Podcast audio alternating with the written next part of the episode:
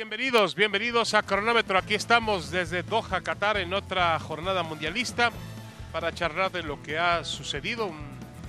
Unos muy buenos partidos, mucha emoción, mucho drama. Y bueno, al final eh, la, jornada deja a la selección de Alemania como gran noticia. La selección de Alemania por segundo mundial consecutivo queda fuera de la Copa del Mundo. Lo que son las cosas es, Japón le ganó en su grupo a españoles y alemanes. Saludo con mucho gusto en la mesa de cronómetro a Paco Gabriel Vienda. Paco, ¿cómo estás? Bienvenido, Paco. Muy bien, David, un gusto estar aquí contigo. ¿Qué te pareció la jornada? Espectacular, buenos partidos, sorpresivo lo de Alemania. Yo pensaba que no le repetirían la dosis, vuelve a quedar fuera eh, de una Copa del Mundo en fase de, de grupos, algo que nunca había sucedido. Y coincidentemente, eh, un equipo asiático, porque en el 2018 en Rusia fue la selección de Corea del Sur y ahora es la selección de Japón. Oye, y, Marru- y- y Marruecos, y bien. Marruecos muy bien, ¿no? Muy bien, Marruecos muy bien y ahora va a enfrentar a España. Vaya duelo. Bueno, vamos a comenzar con nuestro debate, con nuestro análisis. Y aquí está la declaración de John de Luisa, el presidente de la Federación Mexicana de Fútbol. Dice John de Luisa, es un fracaso porque no conseguimos un tercer gol. Nos quedamos a un solo gol. Y también agrega, no es necesaria una renuncia mía. Los dueños decidirán si se continúa o no con el proyecto. A ver, te pregunto, ¿realmente le faltó a John de Luisa eh, dignidad para no para renunciar?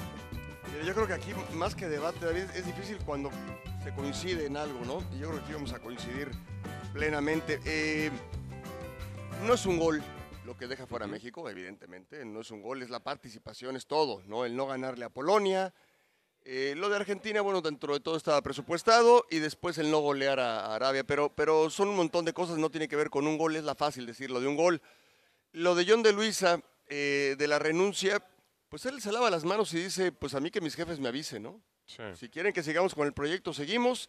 Ya se va el Tata, era esperado, y, y- y estarán buscando, creo que en dos meses, eh, después de hacer un análisis, los posibles candidatos para sustituir al Tata Martínez. Sí, yo estoy de acuerdo contigo. No es un gol, es una, una situación que me parece que hay que revisar las estructuras. Porque alguien me decía hoy, Paco, por ejemplo, si ves que en los últimos dos años se está cayendo el proyecto del Tata Martino, ¿por qué no hubo alguien que lo llamara Claro. a cuenta, le dijera, a ver, ¿qué estás haciendo mal? ¿A quién no has llamado? ¿Por qué estás jugando así?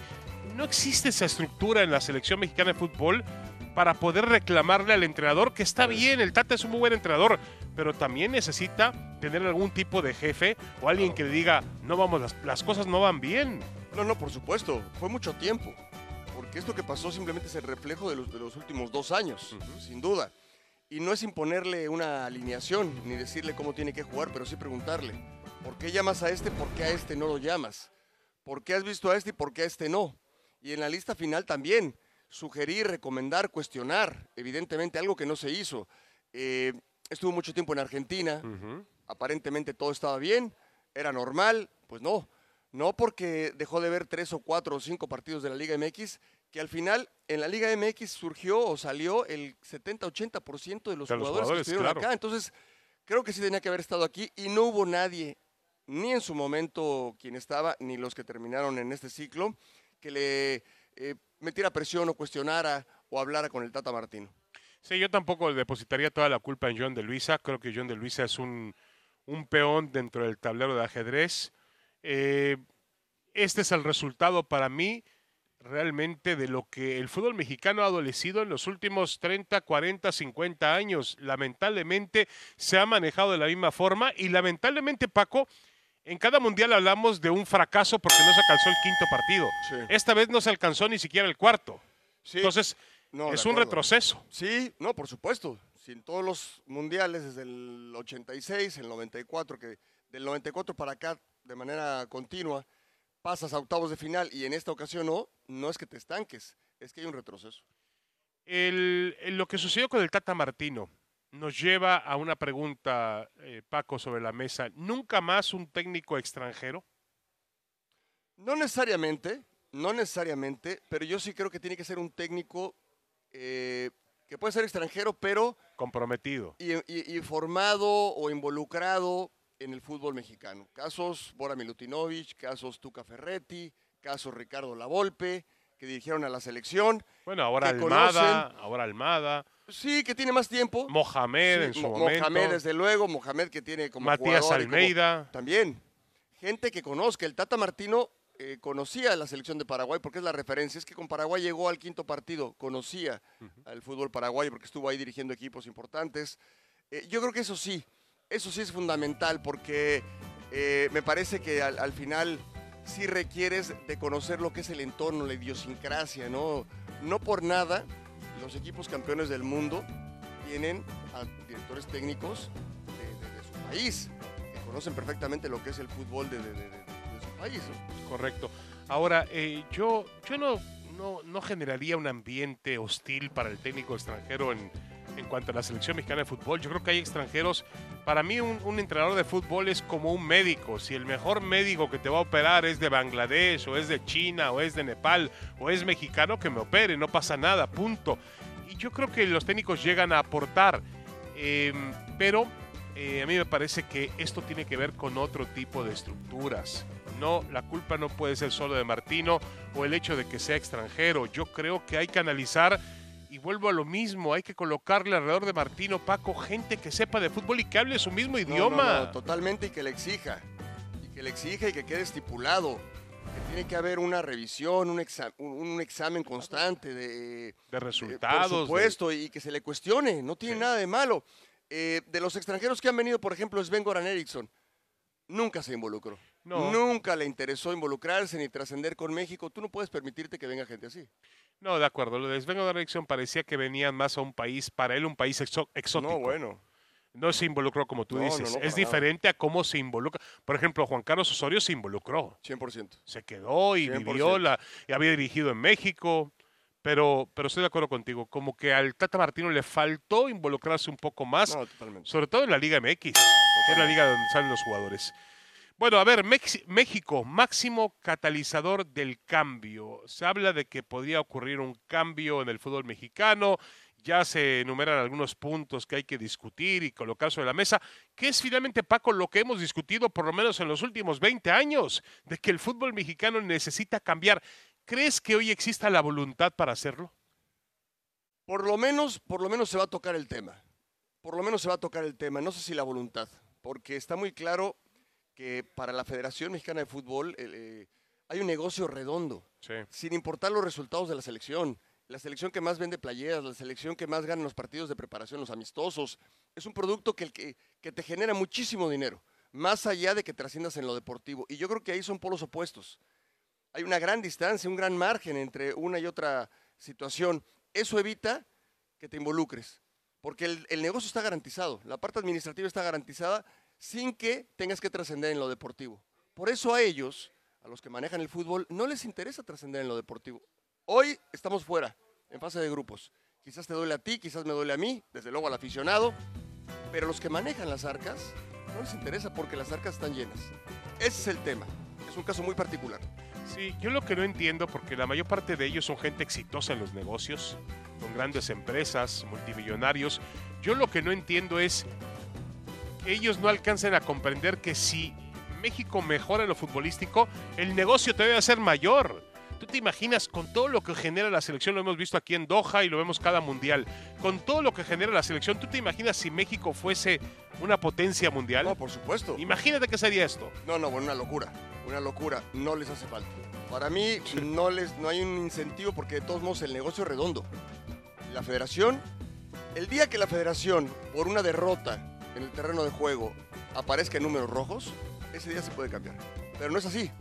No es Sí. así. Ahora, a mí lo que me entusiasma un poco es que las primeras reacciones, yo entiendo que todo puede ser una pantalla para, vamos a mitigar la crítica que, que existe en este momento, todo el país está dolido o los aficionados del país están dolidos porque México perdió, pero yo espero, he visto una reacción un tanto extraña, Paco, que no había visto antes.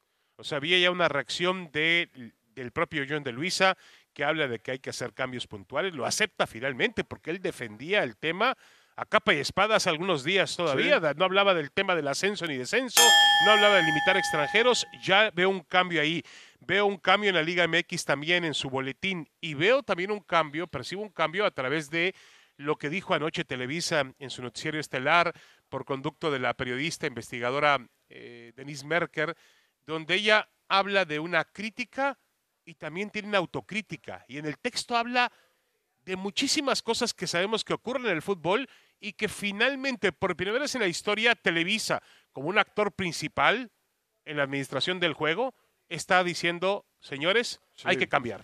Lo escuché, eh, lo aplaudo. Me encantaría que hubiera sido una iniciativa de Denise y que se lo hayan permitido. No me gustaría que hubiera sido algo que le hubieran eh, sugerido decir o que le hubieran impuesto decir. Es decir, que ella no hubiera llevado, que, no, que ella no hubiera em, de iniciativa propia haberlo dicho. Porque entonces sería terminar en lo mismo un manejo adecuado para un momento de crisis. Pero Paco, ¿no te parece que, bueno, finalmente lo autoriza la empresa? Es, ah, es el punto de vista de, la empresa. De acuerdo. es decir, atrás de eso está Emilio Azcárraga, está Bernardo Gómez, está gente que toma decisiones. Ojalá. Y yo creo que también tiene que ver porque casualmente cuando vinieron todos esos cambios de evitar que haya un ascenso o abolir el ascenso y el descenso, viene este terrible fracaso, ¿no? De acuerdo. Bueno, vamos a colocar en la mira y vamos a meternos un poco o mucho en lo que fue la jornada mundialista. A ver, España, la verdadera furia roja, ¿te parece que quedó a deber hoy? ¿Te parece que ha hecho una, después de comenzar muy bien con un 7 por 0, un fútbol espectacular contra Costa Rica, la realidad es que España contra Alemania y contra Japón bajó en condiciones futbolísticas. Sí, estuve en el, en el estadio, en el España contra Alemania. Eh, me gustó el partido. No fue la España que yo esperaba. Ya cambió la, manera, vaya, era lógico, ¿no? Le hizo siete a Costa Rica. Tenía un rival enfrente que le exigió mucho más. Me sorprendió lo de Japón, porque por momentos lo maniató, por momentos lo exhibió. Y le, le, hizo dos, pero le pudo haber hecho tres o cuatro. Inclusive en palabras de Luis Enrique lo, acepta. Va a enfrentar a Marruecos, que es un equipo que supera en dinámica y en fútbol a Japón, ¿eh? En dinámica hablo en fuerza física en general, y en el, manejo de la pelota supera a Japón. Entonces queda ahí un signo de interrogación de esta España que venía con pues, prácticamente con cartas de, un equipo candidato al título. Sí, y el 7-0 contra Costa Rica pues sirvió para tomar mucha confianza, pero a veces esa confianza también puede crear un espejismo, ¿no? Sí. El Mundial todavía no empezaba realmente para la selección española, lo ganó muy bien, le metió 7 por 0 a, Costa Rica Después tuvo un partido más complicado y ese partido obviamente nos hizo pensar que lo de España va en serio. Yo, yo, sigo pensando que es un candidato al título, pero tendrá que tener cuidado con lo que pasó hoy. Dice Luis Enrique, tú lo dices muy bien, dice nos quedamos sin corriente, nos desenchufamos cinco minutos y por poco perdemos el Mundial. Claro, estuvieron cinco o seis minutos fuera de la Copa del, del Mundo. Dependieron de los alemanes. Claro, Sí, eh, es una llamada de atención, una alerta que debe tomar muy en cuenta Luis Enrique y sus jugadores. De acuerdo. Yo creo que, eh, bueno, hay una cuestión en el tema que España, quedando segunda de su grupo, Paco, va a evitar a Brasil en la ronda de los cuartos de final. Yo no creo que un campeón del mundo, con todo respeto, una potencia del fútbol, venga a hacer cuentas, decir, ah, no voy a jugar con Brasil, quiero por acá, por allá. No, vienes a jugar con los que sean. y no me parece, sí, no me parece que Luis Enrique se preste a eso. No, no, no, me parece, honestamente. si se presta a eso, jugó con mucho fuego. ¿eh? No, sí, no, bueno. Eh, y además jugó con los titulares. Sí, Básicamente con su cuadro importante. Sí es una llamada de atención, creo que a tiempo para España.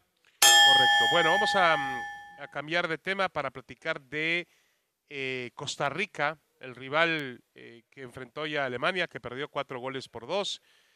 ¿Te parece una digna despedida? De un momento dado, Costa Rica le dio la vuelta al partido y ganaba dos por uno. Y, ponía en jaque el mundial porque Costa Rica estaba calificando junto con Japón en un grupo que parecía para ellos imposible con su triunfo sobre Japón, que además ya tiene mayor validez por lo que hizo Japón contra alemanes y españoles, ¿te parece que fue una despedida digna de Costa Rica? Relativamente. Eh, recibieron muchos goles, ¿no? Me, qué lástima por el Keylor Navas, que se va con 11 goles recibidos en tres partidos, cuando en el 2014 fue uno de los mejores arqueros, sin lugar a dudas. Eh, queda de ver Costa Rica, sobre todo en el primer juego, porque después le gana muy bien a Japón y un 4-2 frente a Alemania, en cualquier circunstancia, yo creo que es dentro de todo, está presupuestado. Esa derrota de 7-0 frente a España, eh, sí me parece que exhibe lo que son las carencias de, Costa Rica. Puede ser una mala noche, eh, pero bueno, al final como bien dices, contra Alemania estuvo a punto de eliminar a, a España, ¿no? Eh, estuvieron arriba en el marcador, aunque duró muy poco ese, ese gusto. A mí lo que me llama la atención, Paco, es la efectividad que tiene ese equipo costarricense para hacer goles.